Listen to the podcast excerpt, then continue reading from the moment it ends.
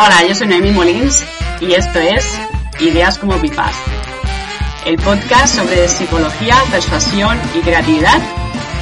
Y bueno, empieza la serie de esta es la serie de negocios online de persuasión y psicología y creatividad aplicada a este ámbito.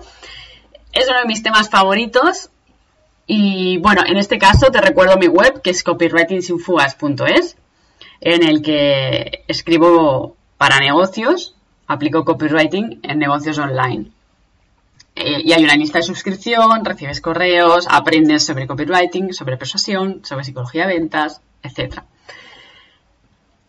El capítulo, el episodio se llama Persuasión para negocios online directamente. Y bueno, sobre todo quería centrarme en, en el copywriting. Porque si no eres de marketing y te gusta aprender de marketing, el copywriting, la redacción persuasiva, es tan desconocido el efecto, el gran efecto que tiene, que muchos negocios no durarían, no dudarían ni un minuto en aplicarlo al suyo si lo conocieran. No porque yo sea copywriter realmente, sino porque cuando yo lo descubrí, que lo descubrí porque monté un negocio online y realmente eh, no vendía, ¿no? No sacaba la cabeza y no sabía por qué. Y entonces a partir de ahí descubrí el copywriting y me di cuenta ¿no? que estaba relacionado con todos esos trabajos en los que yo había trabajado de comercial, en los que, en los que incluso en el día a día, incluso cuando he estado haciendo eh, terapia psicológica, he tenido que persuadir ¿no? a las personas. Eh, al final, la persuasión está en el día a día. Y el copywriting habla de todo esto, pero de forma escrita, ¿no? Entonces es súper útil. Realmente es algo que está en el día a día y que se aplica a tantas cosas que es esto, cambiaría la vida de, mucha gente y no cambiar la vida porque, mira, es el destino de mejorar y tal, como dicen, no los gurús, cambiarte la vida. No, no lo digo por eso, pero realmente tu visión de la vida puede cambiar, porque al menos en mí lo ha hecho. Eh, habrá personas, bueno, pues que creerán que, ya les va bien así, ¿no? En, en, su negocio, a lo mejor sin aplicar la escritura persuasiva. Y eso, eso al final lo sabe cada uno, su negocio, eso lo sabrá. Y estoy segura que, es verdad en muchas de ellas. A lo mejor no es el momento, a lo mejor no toca, a lo mejor así simplemente ya está yendo bien. Eh, que bueno, te puede ir bien, ¿eh? Y puedes querer ir que te vaya mejor. Pues la mayoría de casos que yo me encuentro son, son esos. Pero, pero en otros, ¿no? En los que no lo conocen, eh, he, ido a tantas tiendas a lo largo de mi vida en las que parecía que no me querían vender. Vamos, es que no querían ni que yo comprase. O que, que incluso negocios en las que la persona que tienen de cara al público es mal educada y que no se están enterando los dueños de esos negocios a quién tienen en plantilla, ¿no? Y cómo está tratando a su público, que al final hace que las ventas bajen, que al final la gente no quiera ni comprar. Y hay gente que incluso se entera y le da igual. Que entonces a esta gente el copywriting también se le va a traer bastante al pairo. Porque estos casos existen. Hace, hace unos cuantos años yo trabajé un tiempo de teleoperadora, muy poco tiempo. Lo he hecho dos veces en mi vida y en los dos he durado muy poco porque la verdad es que es durillo el tener ahí 100 llamadas cada tarde o más. Y bueno, total, que de teleoperadora yo en este caso me dedicaba a captar visitas de comerciales que vendían una camilla terapéutica en la que la gente la probaba por lo que se ve y salía levitando, ¿no? Los comerciales eran buenos también, ¿no? Y hacían muy bien su trabajo. Pero la gente, después de levitar, aflojaba tanto la cartera que, se compraban la camilla y valía 2.000 pavos. Entonces, una de las partes más complicadas para, hacer esta venta y para hacer esta visita, ¿no? Era, era, la captación de la visita. Era convencer a la persona de que unos desconocidos se le van a meter dentro de su casa. Con una camilla que parece ser aquí que, que ese no va más, ¿no? Entonces ahí entraba yo en juego, como teleoperadora. Entonces, durante una sola tarde, yo tenía que, bueno, tenía que hacer, se me ponían automáticas, cientos de llamadas, que al final son llamadas de interrupción, quiere decir que son llamadas que ni las personas que las reciben se las esperan, ni querrían esperarlas. O sea, es que a, mí cuando me llaman me molesta. Entonces yo tenía un guion sobre lo que tenía que decir. Esto lo hacía la empresa porque, bueno, no querían que voláramos tan libres, ¿no? Y que pudiéramos decir algo que luego pudieran denunciar a la empresa. Que, bueno, entraran mentiras o cualquier cosa, entonces te daban este guion. Pero vaya, que el problema del guion es que a veces alguien preguntaba algo que no correspondía, que no se contemplaba en el guion, y entonces, ah, precipicio, ¿no? Ese es el problema de un guion. Porque si no sabes el enfoque, el, el porqué del resto, ¿no? Pues siempre va a cojear un guion. Y por ejemplo, eso también pasa mucho con las plantillas en el copywriting.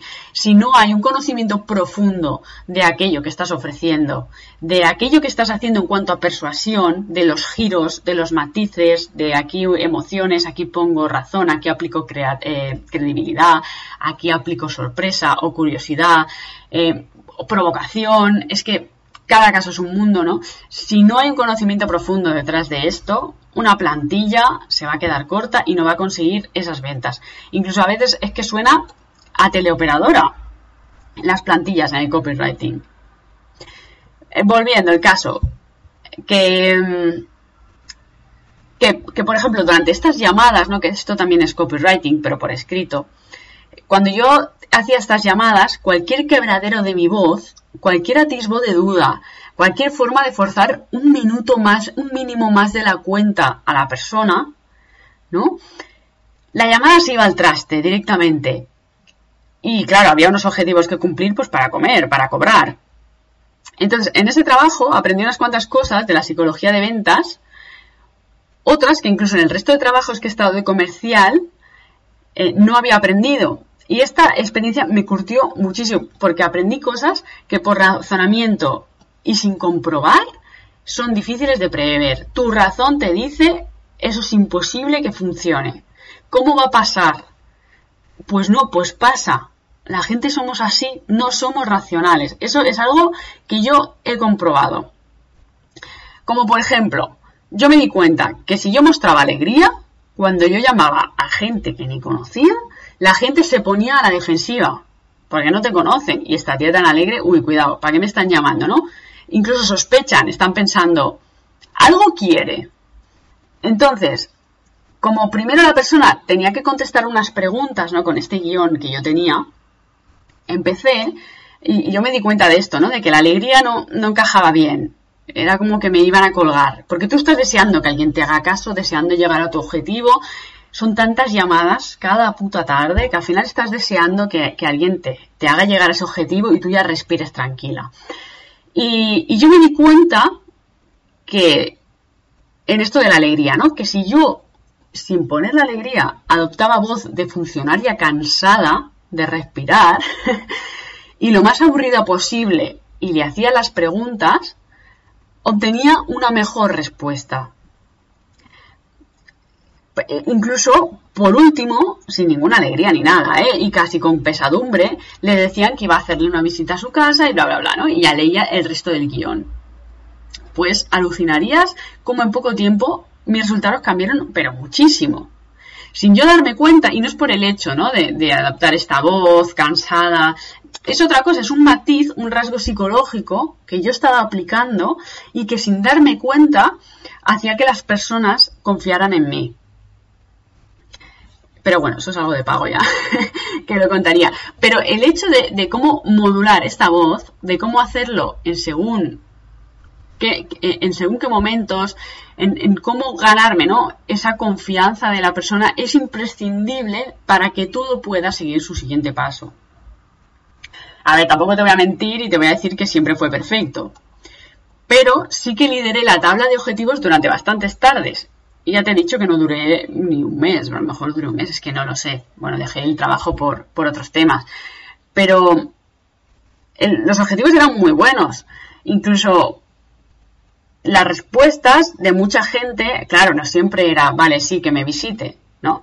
Pero había gente que me insultaba, me colgaba, eran bordes, eh, otras personas necesitaban hablar, y se alegraban de que alguien les llamara y les preguntase cosas en la soledad de su casa. Eh, recuerdo incluso cómo a veces se ofendían, ¿no? Incluso había hijas que se emocionaban de padres que ya no estaban porque yo preguntaba por ellos porque me salía automáticamente en la pantalla.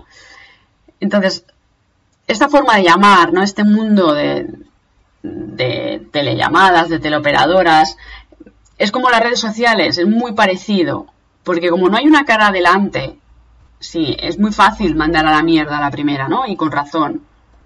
Entonces, así de voraz es el ser humano y así tiene que ser.